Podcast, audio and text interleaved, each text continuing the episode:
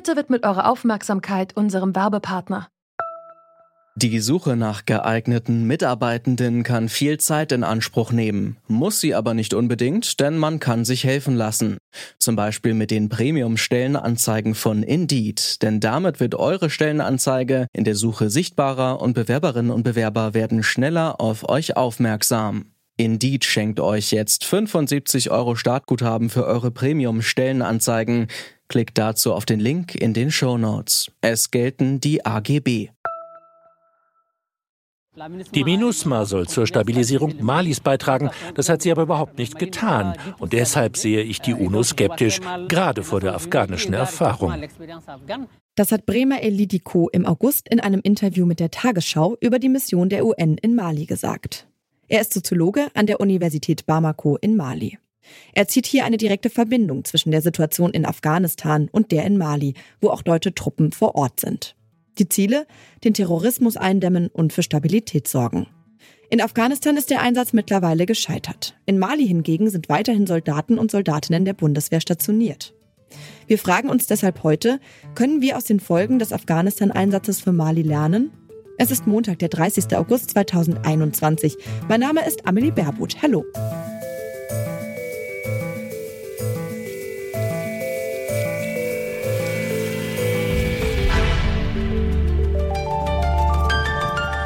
Zurück zum Thema. Der Einsatz in Afghanistan ist beendet, die letzten Bundeswehrsoldaten kehren zurück. Nach 20 Jahren Militäreinsatz zeigt sich ein ernüchterndes Bild. Die Ausbildungsmission, bei der lokale Sicherheitskräfte ausgebildet wurden, gilt als gescheitert. Inzwischen haben die Taliban die Macht wieder übernommen.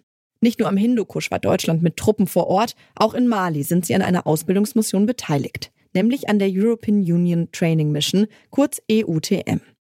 Doch was sind die wichtigsten Ziele dieser Mission? Das habe ich Joachim Krause gefragt. Er ist Direktor des Instituts für Sicherheitspolitik an der Universität Kiel. Ja, es gilt dort eine Mission der Vereinten Nationen zu unterstützen, die im Grunde genommen auch den Aufbau von staatlichen Strukturen zum Ziel hat und die Abwehr von islamistischen Terroristen. Und im Grunde genommen begegnen wir in Mali den gleichen Problemen wie in Afghanistan, nämlich eine völlig unfähige und korrupte Regierung, Streitigkeiten innerhalb des Landes zwischen Anhängern verschiedener Stämme und verschiedener politischer Gruppierungen und eine islamistische Aufstandsbewegung, die wir gar nicht in den Griff bekommen können, weil sie viel zu weit im ganzen Land verstreut ist und die Kräfte der UNO auch überhaupt nicht ausreichen, um die wirklich in den Griff zu bekommen. Und ebenso wie in Afghanistan ist es auch schwierig, dort zivile Projekte anzuleiern, einfach weil die Regierung unfähig ist. Mhm. Sowohl die Mission in Afghanistan als auch die europäische Mission namens European Union Training Mission in Mali sind sogenannte Ausbildungsmissionen. Wer wird vor Ort ausgebildet und wie wirksam schätzen Sie diese Ausbildungen langfristig ein? Ja, es werden wenn wir jetzt die EU-Mission meinen, es gibt ja noch eine UN-Mission im Mali.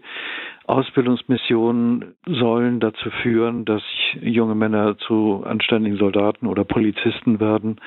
Und das kann mit Erfolg gesegnet sein, aber ähnlich wie in Afghanistan haben wir das Problem, dass die Loyalität dieser jungen Männer meistens dann doch ihrem Stamm gelten oder Clans und deswegen wird es sehr schwer sein, auch dort die Vorstellung durchzusetzen, dass man so etwas wie einen objektiven Staat schaffen kann, der über den Stammesloyalitäten steht. Das ist in Afghanistan gescheitert und ich denke mal, es zeigt sich nicht, dass es in Mali bisher besser ausgeht. Mhm. Was denken Sie, werden die Missionen ihre Strategie nach dem Desaster in Afghanistan vielleicht ändern? Ich befürchte nicht so sehr. Wir haben ja jetzt auch eine Diskussion, was man aus Afghanistan lernen kann. Ich muss Ihnen sagen, mein Institut hat schon vor zehn Jahren eine solche Studie gemacht. Und was dabei rausgekommen ist an Lehren, die wir damals empfohlen haben, davon ist nichts oder nur ganz wenig angewandt worden. Ich befürchte, das wird jetzt auch nicht viel anders ausgehen. Irgendwann muss man sich fragen, und das ist ja auch mit Afghanistan so gewesen, übernimmt man sozusagen das Land und übernimmt man die Sicherheit dieses Landes oder versucht man die Kräfte im Land zu fördern, die das vielleicht übernehmen könnten. Und es war in Afghanistan schon so, dass die Bereitschaft nicht da war, jene Militärkräfte und auch jene wirtschaftlichen Investitionen reinzubringen, die notwendig gewesen wären, um dem Land wirklich einen anderen Kurs zu geben. Und in Mali sieht es im Grunde genommen noch schlechter aus als in Afghanistan. Fehlende Investitionen sind für die internationalen Truppen in Mali also ein großes Problem. Außerdem bleibt die Situation vor Ort unübersichtlich. Denn neben der EU-Ausbildungsmission EUTM gibt es zahlreiche weitere Akteure. Etwa eine Mission Frankreichs, eine weitere unter der Führung der Afrikanischen Union und auch Friedenstruppen der Vereinten Nationen. Warum ist das westafrikanische Land sicherheitspolitisch und militärisch so relevant für die internationale Gemeinschaft? Das habe ich Katrin Gensler gefragt. Sie ist Westafrika-Korrespondentin der Taz. Mali ist in erster Linie vor allem relevant für die Region. Also der Konflikt in Mali besteht seit knapp zehn Jahren. Es gab vorher schon Anzeichen, aber 2012 gab es den Staatsstreich und anschließend die Besatzung durch zwei Terrorgruppen im Norden des Landes. Und diese Ausgangslage hat die ganze Region geschwächt. Vor allem das Nachbarland Burkina Faso und mittlerweile auch das Nachbarland Niger. Da kann man seit Jahren sehen, wie sehr sich die Terrorgruppen da auch in die Nachbarländer bewegen und wie sehr sie zum Beispiel auch in Burkina Faso Anschläge verüben. In diesen drei Ländern, also Zentralsaal, sind mittlerweile mehr als zwei Millionen Menschen auf der Flucht. Und das hat massive Auswirkungen. Es hat Versorgungsauswirkungen. Kinder und Jugendliche können nicht mehr zur Schule gehen. Es gibt keine Gesundheitsversorgung mehr. Aus europäischer Sicht wird immer über die Migration gesprochen. Und tatsächlich gibt es Migranten, Migrantinnen Flüchtlinge, die aus Mali kommen. Migration findet allerdings vor allem innerhalb der Region statt. Inwiefern können die Missionen zum jetzigen Zeitpunkt denn die Sicherheit vor Ort garantieren? Man muss sehen, dass die Lage im Land sehr unterschiedlich ist.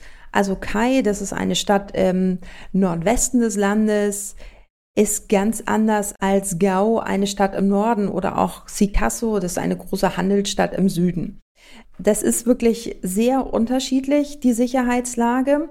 Man muss tatsächlich sagen, dass die Situation in Gao und in Timbuktu, diese beiden Städte waren 2012 von Terrorgruppen besetzt. Da sagen mir Bewohner, Bewohnerinnen immer wieder, dass sich die Lage tatsächlich verbessert hat. Zumindest innerhalb der Stadt. Was außerhalb der Stadtgrenzen passiert, ist noch wieder eine ganz andere Sache. Und das Problem ist eben, dass diese Mandate und auch diese Terrormissionen eben eher träge sind. Also es ist ein asymmetrischer Kampf, ein asymmetrischer Krieg und die Banditen, Terroristen, die sind einfach sehr viel schneller als die Terrormission. Und das ist auch was, was viele Menschen da nicht verstehen, also gerade in Zentralmali. Die erzählen mir, ja, aber die MINUSMA ist ja vor Ort. Warum ist sie nicht sofort bei uns? Wie sehr verfolgen denn die Menschen in Mali auch die aktuellen Geschehnisse in Afghanistan? In intellektuellen Kreisen wird das auf jeden Fall verfolgt, darüber spricht man auch. Die übrige Bevölkerung verfolgt das aus meiner Sicht nicht so intensiv.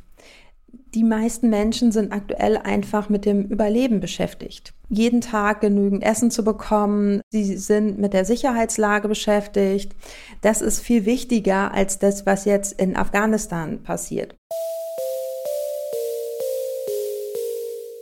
Die Ausbildungsmission der Bundeswehr in Afghanistan ist gescheitert. 20 Jahre nach der Verdrängung des Taliban-Regimes sind dort nun wieder die alten fundamentalistischen Machthaber fest im Sattel.